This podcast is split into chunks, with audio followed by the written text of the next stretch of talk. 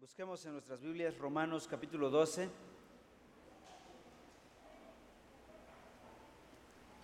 Romanos 12. Y busquen el versículo 18. Y dice este pasaje así, si es posible en cuanto de ustedes dependa, ¿qué cosa? Estén en paz con todos los hombres. Este es otro imperativo para los creyentes, estén en paz con todos los hombres. Hoy estaremos iniciando, estamos haciendo una pausa a nuestro estudio del libro de Génesis y estaremos este mes de agosto eh, explicando, exponiendo esta miniserie sobre la resolución de conflictos.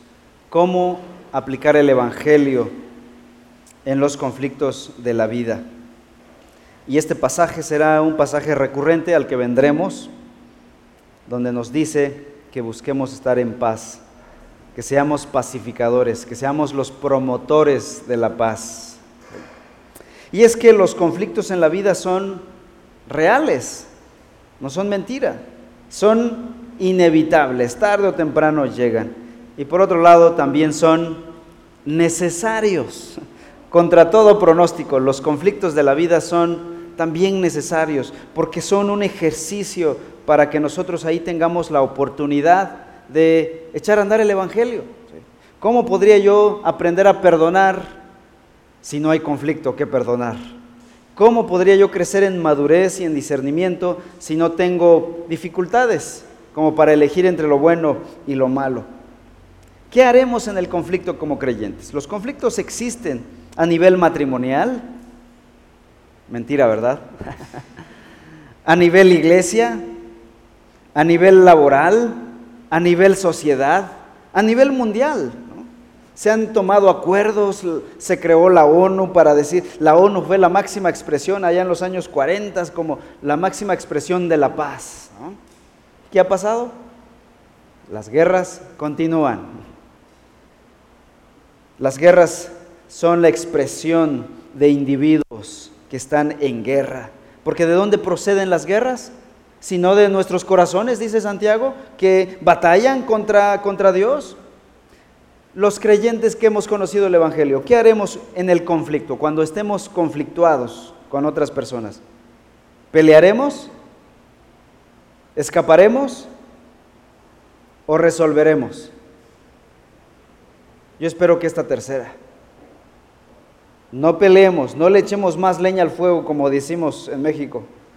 No escapemos el escapismo, el ignorar, el eh, procrastinar, sino enfrentarlos.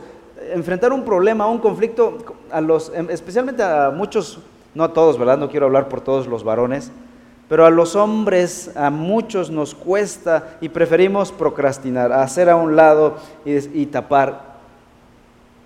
Pero los creyentes, hombres y mujeres, somos llamados a resolver nuestros conflictos. Y en esta serie, nuestra meta es aprender por la escritura cómo aplicar el Evangelio en los conflictos de la vida diaria. A los que somos hijos de Dios, la Biblia nos manda resolver nuestros conflictos a la luz de su palabra, aplicando los principios del Evangelio. El Evangelio no es solamente para los domingos, es para nuestro estilo de vida diaria. Y la pregunta obligada sería, entonces, ¿tiene la Biblia algo que decirme a mí en mis, para mis conflictos? ¿Para mis conflictos personales, matrimoniales, incluso para mis conflictos en el trabajo? La respuesta es sí. De hecho, desde Génesis hasta Apocalipsis, la Biblia narra una historia de conflicto entre Dios y el hombre. Y es Dios el que fue ofendido por causa del hombre pero a pesar de ello es Dios quien busca al hombre para buscar reconciliarlo con Él. Dios es un Dios de reconciliación, es un Dios pacificador. Por esa razón envió a Cristo Jesús. Así que la Biblia sí nos tiene que decir mucho con respecto al conflicto. Segundo, la Biblia aborda el tema de nuestras relaciones con otras personas y nos dice cómo debemos buscar en paz, estar en paz con todas las personas, Romanos capítulo 12, versículo 18. La vida cristiana no solamente se trata de Dios y yo, sino también de Dios, yo y otros. Yo alcancé a escuchar algunas frases de niño que decían algunos creyentes de años, de años, que estaban peleados por años, pasaban 20 años y seguían peleados entre ellos y decían, lo, lo más importante es que Dios y yo estamos bien, no me importan los demás. Bueno, ¿dónde comenzar? Número uno, empezamos con Dios. Paz con Dios. Comenzamos en Dios, porque para encontrar la solución a nuestros conflictos, alguien dirá, pastor, bueno, ya enséñenos cómo vamos a resolver nuestros conflictos, porque traigo unos conflictos, traigo unos problemones, dígame el ABC de la resolución de conflictos ya. Bueno, antes de llegar ahí, yo te podría dar esa receta y no va a funcionar, como lo hace la psicología humanista, no va a funcionar. Porque primero, antes de tratar de resolver conflictos con otras personas, tenemos que voltear a otro lado. Antes de mirar a tu enemigo o con quien tienes el conflicto, tenemos que voltear a ver a Dios. Para encontrar la solución verdadera para nuestros conflictos con otras personas, necesitamos arreglar un conflicto mayor porque no solo tenemos conflictos con otros a nivel horizontal, tenemos un conflicto mayor y este lo tenemos con Dios. Busquemos Romanos capítulo 5. Romanos 5, por favor.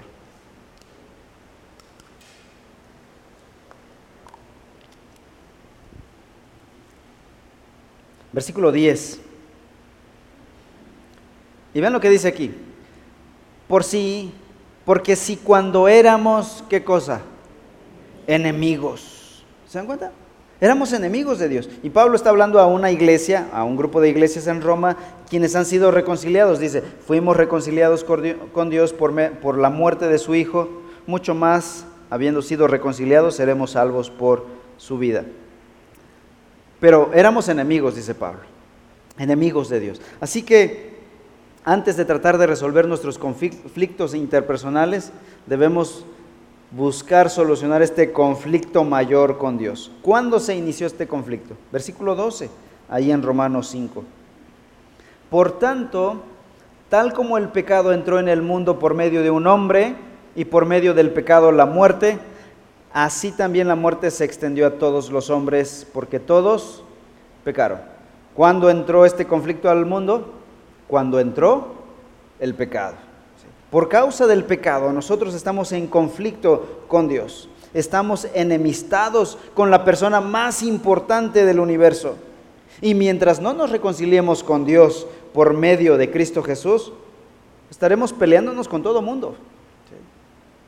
Una persona que está peleada con Dios es una persona que estará peleando con todo mundo. Primero tenemos que venir a reconciliarnos con Dios. Y la pregunta es, ¿cómo me puedo yo reconciliar con Dios? Ahí mismo en el capítulo 5, Romanos 5, versículos 1 y 2, dice, por tanto, habiendo sido justificados por la fe, tenemos paz para con Dios. Dice, ya fuimos reconciliados con Dios. Pero ¿cómo? Última frase del versículo 1, por medio de nuestro Señor Jesucristo. Todo tiene una vuelta al Evangelio, hermanos. Aún nuestros conflictos interpersonales, aún la pacificación, todo tiene una vuelta al Evangelio. Mientras nosotros nos apartemos del Evangelio, ignoremos el Evangelio, rechazamos el Evangelio, estaremos conflictuados con todo mundo. Una persona que está conflictuada constantemente necesita regresar constantemente al Evangelio, todos los días de nuestra vida. La respuesta a la pregunta, ¿cómo se obtiene la paz con Dios en este versículo 1? Es por medio de nuestro Señor Jesucristo. La persona que está en Cristo, esa persona ya no está enemistada con Dios. Versículo 10, Romanos 5, versículo 10 dice, porque si cuando éramos enemigos fuimos, ¿qué cosa? Reconciliados con Dios por la muerte de su Hijo y dice, mucho más, habiendo sido reconciliados, seremos salvos por su vida. Versículo 11. Y no solo esto, sino que también nos gloriamos en Dios por medio de nuestro Señor Jesucristo, por quien ahora hemos recibido la reconciliación. ¿Por medio de quién? ¿Por medio de qué? Por medio de una persona, la persona de nuestro Salvador Jesucristo. Cuando venimos a Cristo Jesús, en fe, en arrepentimiento y fe, Dios se convierte en nuestro Padre, ya no en nuestro enemigo. Vayamos a Romanos 8 ahora, versículo 15. Pues ustedes, dice el apóstol Pablo, no han recibido un espíritu de esclavitud para volver otra vez al temor, sino que han recibido un espíritu de adopción como hijos, por el cual clamamos, Abba Padre. ¿Cómo le llamamos a Dios ahora? Padre. Y clamamos nosotros, Abba Padre. Ya no es enemigo nuestro, ahora es nuestro Padre. Este es el primer punto. Ah, este es el primer lugar al que debemos ir. Si somos personas conflictivas, revisa este punto. ¿Has venido a Cristo Jesús en arrepentimiento? ¿Estás en Cristo Jesús? ¿Has creído el Evangelio, la buena noticia de que Cristo murió en la cruz por tus pecados? Es el primer lugar. Si no estamos reconciliados con Dios, de hecho nuestras resoluciones de conflictos, resoluciones temporales, si no estamos en Dios, si no estamos reconciliados con Dios, serán soluciones temporales, pasajeras, no duraderas. Al mínimo desacuerdo vendrá el conflicto, sacarás las armas si no estamos reconciliados con Dios. Entonces, número uno, paz con Dios. Número dos, paz del corazón. La paz del corazón es el descanso de tu corazón en la agitación del pecado. La persona que se debe o que se sabe perdonada disfruta de la paz interna. La paz interna o la paz del corazón. Y no quise poner adrede paz interna porque es un término muy usado por la psicología. Esto va más allá. La paz del corazón es, es un entendido de, que el corazón habla de toda la persona interna del ser humano. Y cuando la persona está reconciliada con Dios, toda su persona puede estar en paz. ¿Sigue teniendo problemas esa persona en la vida diaria? Sí.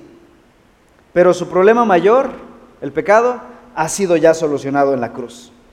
Por lo que ahora su corazón está en paz. Filipenses 4, por favor.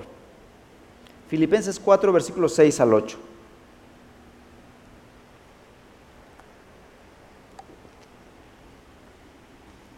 Y dice el apóstol Pablo a creyentes, a hermanos que han creído en Cristo, por nada estén afanosos Pablo no está diciendo, como ustedes ya no tienen problemas, ya no están afanados. No, dice, por nada, es decir, por todo lo que tienen, a pesar de todo lo que tienen, no estén afanosos, dice Pablo. Antes bien, en todo, o sea, en todos sus problemas, en todas sus luchas, en todas sus dificultades, mediante oración y súplica con gracia, con acción de gracias, sean dadas a conocer sus peticiones delante de Dios. Pablo está diciendo, ok, ustedes que están teniendo dificultades, vengan en oración delante de Dios. Versículo 7. ¿Qué pasa cuando una persona viene en oración a Dios? Y la paz de Dios, que sobrepasa todo entendimiento, guardará sus corazones y sus mentes en Cristo Jesús. Paz interna, paz del corazón. No porque externamente ya no tienes ningún problema. Alguien dice, bueno, yo tengo, estoy estresado, pero porque tú me estresas, ¿no? estoy, estoy conflictuado, pero tú tienes la culpa. Otra persona, mi jefe, mis compañeros de trabajo, el ministerio, la iglesia, el matrimonio, todos tienen la culpa. Hermanos, siempre en nuestro contexto va a haber dificultades, siempre. Nunca vamos a tener la vida ideal. Cuando yo era niño, yo pensaba que un día cuando tuviese mi carrera, mis estudios, mi matrimonio, mis hijos, todo iba a ser perfecto. ¿Y qué creen? Casi. Pero no, no, no es así, hermanos. Vivimos en un mundo caído, en un mundo de, de verdad. Y el mundo es difícil, la vida diaria es difícil.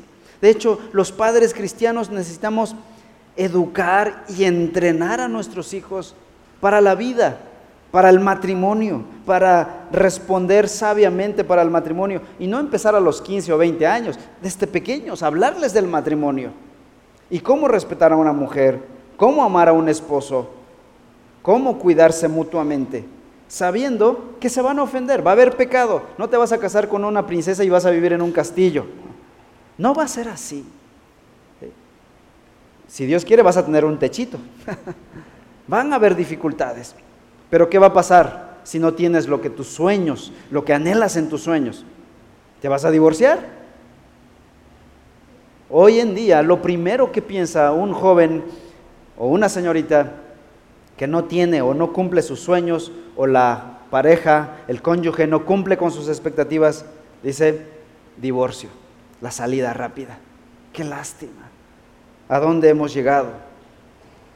La vida tendrá dificultades, pero no tiene que ver con el contexto, con el exterior, tiene que ver con el corazón. Si estás bien con Dios, que el mundo se caiga a pedazos, tú estás bien con Dios, estás asegurado, tu vida está asegurada. La vida alejada de Dios trae ansiedad y temor, pero cuando venimos a Dios en fe, Él nos da una paz interna, una paz inexplicable. Versículo 7 y la paz de Dios que sobrepasa todo entendimiento, es decir, no me lo puedo explicar. Esa paz guardará sus corazones y sus mentes en Cristo Jesús. Hace varios años, cuando estaba en el seminario y me mandaron a una sierra lejana, una de las primeras de los primeros desafíos que tuve fue visitar a las familias. Y me tocó visitar a una, una familia cuya mamá recién había tenido un accidente y había perdido un brazo. Y yo estaba con, la preocupación de, ¿qué le digo a esta hermana? Perdió su brazo, su vida ya no va a ser igual. No sé cómo esté de su autoestima. ¿Qué le voy a decir? ¿Qué palabras? Y buscaba por toda la Biblia como diccionario. Y mi sorpresa fue, mi plan era animar a esta hermana. Cuando llegué, yo iba a abrir mi Biblia y la hermana empieza a hablar y me dice, Oiga, joven, qué bendición que esté en mi casa, pero con una alegría y halagándome que por mi juventud yo estuviera buscando a Dios. Ella en sus palabras, hoy en día los jóvenes ya no buscan a Dios. Bueno, aquí en Reforma tenemos la excepción, tenemos a muchos jóvenes. Pero eso decía, y halagándome con alegría, con una paz, esta mujer que acababa de perder un brazo, su esposo no creyente le decía constantemente, ¿dónde está tu Dios? A ver, ¿dónde está tu Dios? Y la señora con un temple, con una paz. Y pude corroborar Filipenses 4:7. Y la paz de Dios, que sobrepasa toda lógica humana, guardará sus corazones y sus mentes en Cristo Jesús. Esta mujer, la mente de esta mujer estaba guardada en Cristo Jesús. Su entorno no era el más positivo, no era el más fácil, le esperaban años difíciles, pero tenía una paz porque su corazón estaba guardado en Cristo Jesús. Paz del corazón. La paz del corazón es el resultado de estar en paz con Dios. Si estamos en paz con Dios, estamos tenemos paz en el corazón. Y no importa el exterior. Número tres, la paz o paz con el prójimo. Nos acercamos a al punto a donde queremos llegar. Paz con el prójimo. Y este es el meollo del asunto de nuestra exposición el día de hoy. Al estar bien con Dios, recibes entonces la capacidad de estar en paz en medio de los conflictos, pero también recibes la capacidad de estar bien con las personas a tu alrededor. Pero no solo con las personas fáciles de amar, las que llamamos amables, es decir, que se dejan amar. Hay gente que es bien fácil de amar, ¿verdad? Pero hay un porcentaje de los seres humanos al que no podremos amar con toda la facilidad del mundo, que necesitaremos una gracia especial para amar. La, persona que percibe, perdón, que recibe el perdón de Dios, es una persona que busca perdonar a otros. ¿Se sabe perdonada por Dios? ¿Qué es lo que va a hacer ahora? Extender ese perdón a otras personas. Vamos a Colosenses capítulo 3.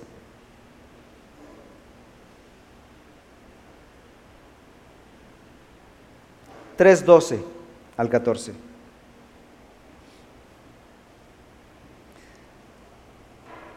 Entonces ustedes, como escogidos de Dios, vean, ¿a quién le está hablando Pablo? A los escogidos de Dios, santos y amados, les exhorta el apóstol, revístanse de tierna compasión, de bondad, de humildad, de mansedumbre y paciencia. ¿Saben por qué necesitamos todas estas cosas? ¿Saben por qué necesitamos vestirnos de todas estas cosas? Compasión, bondad, humildad, mansedumbre y paciencia. Por lo que dice el versículo 13. ¿Qué dice el versículo 13? Soportándose unos a otros. Gracias a Dios, de los 365 días del año, la mayor parte del tiempo estamos bien, en paz con nuestro prójimo. Pero hay algunos días donde tenemos que llegar a este nivel de simplemente soportarnos unos a otros. Y es bíblico, o sea, no explotes, no eches la casa por la ventana, no golpees, no avientes, no grites, no demandes, no denuncies, no te divorcies. ¿Qué es lo que debes hacer cristiano que tienes el Evangelio en tu corazón? Soporta, en ese momento soporta, en silencio. Versículo 13. Y perdonándose unos a otros si alguien tiene queja contra otros. Y alguien dirá, y bueno, ¿y quién me va a obligar? Que dice el versículo 13. Nadie te va a obligar, pero vea lo que dice el versículo 13. Como Cristo los perdonó, así también hagan ustedes. Y es que sería irónico que nosotros decimos que Dios nos perdone. Dios, no me mandes al infierno porque te, he pecado contra ti. Perdóname, líbrame. Pero yo mismo no quiero extender mi perdón a otros. No soy capaz, no quiero, no deseo perdonar a los que me han ofendido.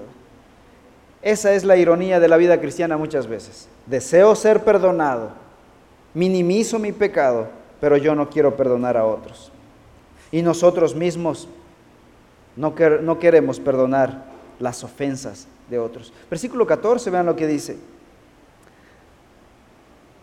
Sobre todas estas cosas, ¿cuáles cosas? La compasión, sobre la bondad, la humildad, la mansedumbre y la, la, paciencia. Dice, sobre todas esas cosas, vístanse de amor. O sea, Ponle a tu vida, necesitas en tu vida compasión, bondad, humildad, mansedumbre, paciencia y encima de ello este ingrediente vital, vístanse de amor, que es el vínculo perfecto para poder amar, para poder perdonar a otros. ¿Queremos el perdón de Dios? Obviamente que sí. Nadie está buscando ir al infierno en realidad. Todos queremos el perdón de Dios. ¿Queremos perdonar a otros? Es ahí donde está la dificultad. Alguien dijo que la falta de perdón conduce a este peligro, conduce a la amargura. Este es un problema, hermanos. La falta de perdón conduce a la amargura. Pero el perdón conduce a la sanidad del corazón y al gozo de la persona. La persona que no perdona no tiene gozo en su corazón. Alguien dijo también lo siguiente, que la falta de perdón es como tomarte el veneno tú mismo y, esperar que la otra persona muera. Cuando no perdonamos, estamos tratando de castigar a la otra persona. La persona que se sabe perdonada por Dios busca estar en paz con todos, sin descartar ninguna relación. Regresemos a Romanos 12. Romanos 12, versículo 17.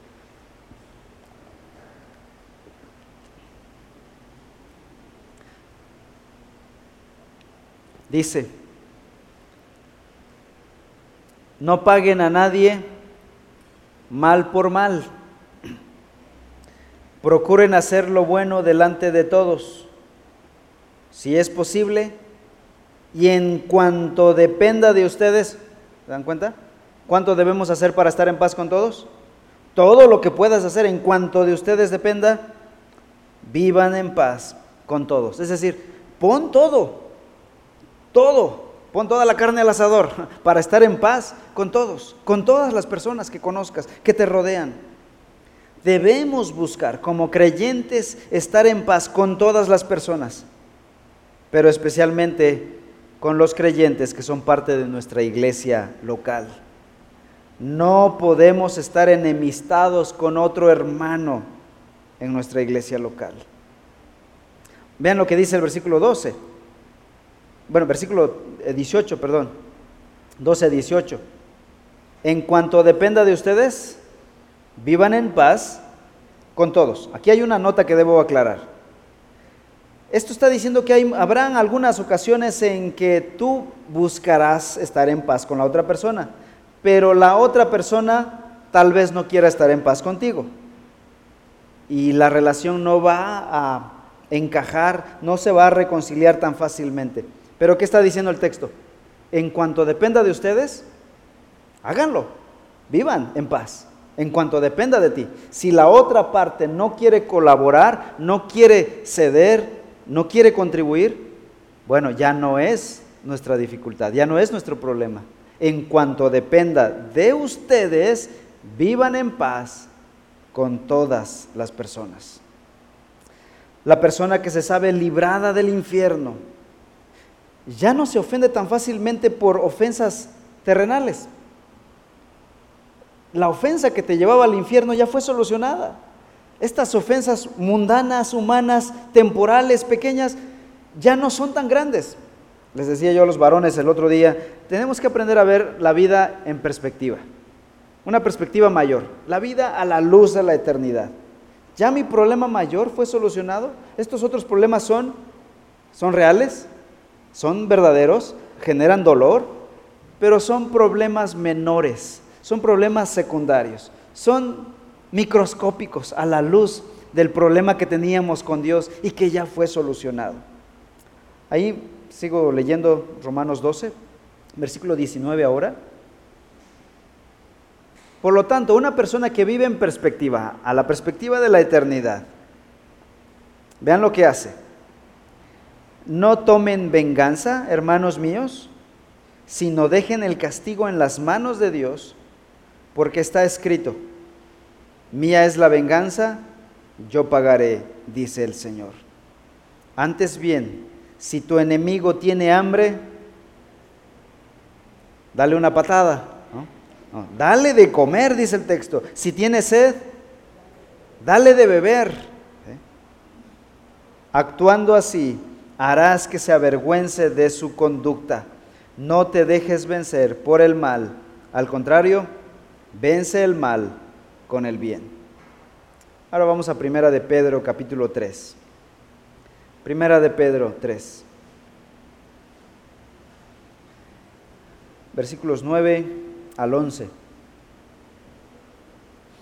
Y dice nuestro pasaje así. Nuevamente la misma exhortación. No paguen mal por mal. No lo hagamos. No respondan con insultos cuando la gente los insulte.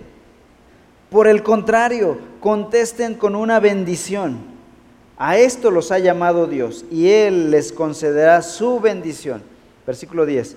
Pues las escrituras dicen, si quieres disfrutar de la vida y ver muchos días felices, refrena tu lengua de hablar el mal y tus labios de decir mentiras. Apártate del mal y haz el bien busca la paz y esfuérzate por mantenerla. Otro llamado, nuevamente, busca la paz y cuando la tengas, esfuérzate en algo, en mantenerla, en no perderla, estar en paz con todos. Regresamos a Romanos 14. Romanos 14, 19. Así que procuremos lo que contribuye a la paz y a la edificación mutua. Nuevamente, son, son, verbos activos donde tenemos que procurar, esforzarnos por hacerlo. Esto es algo intencional, no es de me siento y a ver qué pasa, solito se va a dar. No, todos tenemos que ser activos en esta búsqueda. Y aquí menciona el verbo procurar. ¿sí? Es un verbo activo donde te esfuerzas, haces todo lo que está de tu parte para que la relación para que la sociedad, la comunidad, la iglesia, la familia, el matrimonio esté en paz. Cuando estamos alejados de Dios, cuando estamos enemistados con Dios, procuramos destruir el matrimonio, destruir la comunidad, destruir la familia. Pero cuando estamos en Cristo Jesús, somos llamados a procurar contribuir a la paz y a la edificación mutua, que es aquello que bendice a mi hermano, que es aquello que edifica su vida. La palabra o el verbo procurar también se puede traducir como rastrear o perseguir. ¿Qué quiere decir esto? Que así como el cazador implacablemente persigue a su presa hasta atraparlo, así los cristianos debemos buscar, perseguir, estar en paz con otros creyentes, perseguir la paz. Bien, número cuatro. Ya hemos visto paz con Dios, paz del corazón, paz con el prójimo. Número cuatro, paz futura. ¿Dónde comenzó este conflicto que tenemos en el corazón, que tenemos en la vida? Ya hemos visto en Génesis capítulo 3 que este conflicto comenzó allá en el jardín de Edén. Todo era paz, armonía perfecta, comunión perfecta entre Dios y el hombre, pero se introdujo Satanás, engañó a nuestros primeros padres y ellos se rebelaron contra Dios. A partir de ese momento se introdujo el pecado y nuestra paz con Dios fue rota. Y no solo la paz con Dios fue rota, sino que también la paz con el prójimo.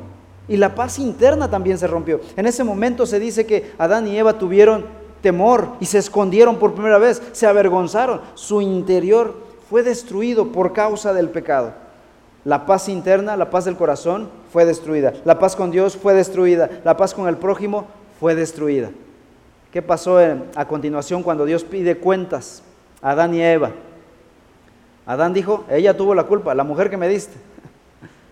Y la mujer, pues seguramente dijo, él también no puso de su parte, ¿no? No se resistió a la fruta prohibida. Empezaron a culparse. Pero Dios, después de dictar sentencia, da una promesa. Génesis 3:15 promete destruir a este enemigo conflictivo que introdujo el conflicto. Dice Génesis 3:15, pondré enemistad entre tú y la mujer, y entre tu simiente y su simiente. Él te herirá en la cabeza y tú lo herirás en el talón. Ahora, Pablo en el Nuevo Testamento va a citar Génesis 3:15 en Romanos 16. Busquen por favor Romanos 16, versículo 20. Romanos 16, 20. Vean lo que dice el pasaje. Y el Dios de paz aplastará pronto a Satanás. ¿De dónde toma Pablo estas palabras? De Génesis 3.15. Aplastará pronto a Satanás debajo de los pies de ustedes, obviamente de ustedes que están en Cristo Jesús. Este no es un pasaje para estar declarando constantemente, písale la cabeza a Satanás. No, no, no estamos para eso. No, si los que estamos en Cristo Jesús, por causa de Cristo, quien ya le pisó la cabeza a Satanás en la cruz, ya derrotó a Satanás, nosotros en Cristo, ese, ese triunfo de Cristo sobre Satanás se extiende hacia nosotros. Podemos triunfar sobre Satanás. Un día el conflicto desaparecerá el corazón de los hijos de Dios será perfeccionado. Ya no tendrán más orgullo, más egoísmo, más amargura, ya no habrá más falta de perdón, ya no tendrán más celos, pleitos, iras, todo se acabará un día cuando estemos en la presencia de Dios, porque Cristo ya, ya derrotó a este enemigo conflictivo, a Satanás. Pero Mientras tanto, conclusión, hasta ese hermoso momento, cuando llegue la consumación de los tiempos, mientras tanto en esta tierra tendremos conflictos, problemas, dificultades. ¿Qué debemos hacer entonces? Debemos buscar al Dios de paz, estar reconciliados con Dios. Él es nuestra única esperanza. Tenemos que aprender a perdonar mientras ese día hermoso llega. Tenemos que aprender aquí en la tierra a perdonar. Tendremos que aprender a sacrificarnos. Tendremos que aprender a vivir en humildad. Tendremos que aprender a no vengarnos por nosotros mismos a dejar la causa a Dios. Pero tranquilos, Dios nos ha equipado para poder hacerlo, para poder vivir en paz con todos. Gálatas capítulo 5, por favor. Gálatas 5, 22. Dice la escritura así. Pero el fruto del Espíritu es amor, gozo, paz, paciencia, benignidad, bondad, fidelidad, mansedumbre, dominio propio. ¿De dónde viene esto, hermanos? Esto que Pablo dice en Colosenses 3, ustedes necesitan esto en su corazón, bondad, necesitan paciencia, dominio propio y sobre todo el vínculo perfecto del amor para que puedan perdonar a otros. ¿De dónde viene esto, hermanos? ¿Qué dice el versículo 22? es un fruto de la presencia del Espíritu Santo en nosotros. Cuando creímos en Cristo, Dios nos dio a su Espíritu Santo para habitar en nosotros. Así que tenemos el poder del Espíritu Santo para poder vivir en paz con las personas que nos rodean, aplicando los principios del Evangelio. Así que si tú no puedes perdonar a tu prójimo, algo está fallando en la guía del Espíritu Santo en tu vida. La mañana oraba la hermana Luz y decía, ayúdanos a andar en el Espíritu. Necesitamos volver a esto. Vean lo que dice el versículo 6, Gálatas 5, 16. Digo pues, anden por el Espíritu y no cumplirán el deseo de la carne. ¿Saben cuáles son los deseos de la carne? Versículo 19. Ahora bien, las obras de la carne son evidentes, las cuales son inmoralidad, impureza, sensualidad, idolatría, hechicería, enemistades, pleitos, celos, enojos, rivalidades, disensiones. Estas son las obras de la carne. Cuando andamos en la carne, estas son las obras que vamos a manifestar. Disensiones, pleitos, celos, iras, enojos, rivalidades. Pero si estamos en el Espíritu, ¿cuál es el fruto que vamos a manifestar? Versículo 22. Pero todo lo contrario, pero el fruto del Espíritu es amor, gozo, paz, paciencia. ¿Se te agota la paciencia mucho? Tal vez el Espíritu tiene que hacer más presencia en nosotros, porque la presencia del Espíritu nos lleva a ser pacientes, benignos, bondadosos, íntegros, mansos, con autocontrol. Si no puedes perdonar a tu prójimo, busca ser lleno del Espíritu Santo. El Espíritu Santo te dará la capacidad para perdonar a tu ofensor. Hermanos, sin el Espíritu Santo no podemos, no podemos perdonar.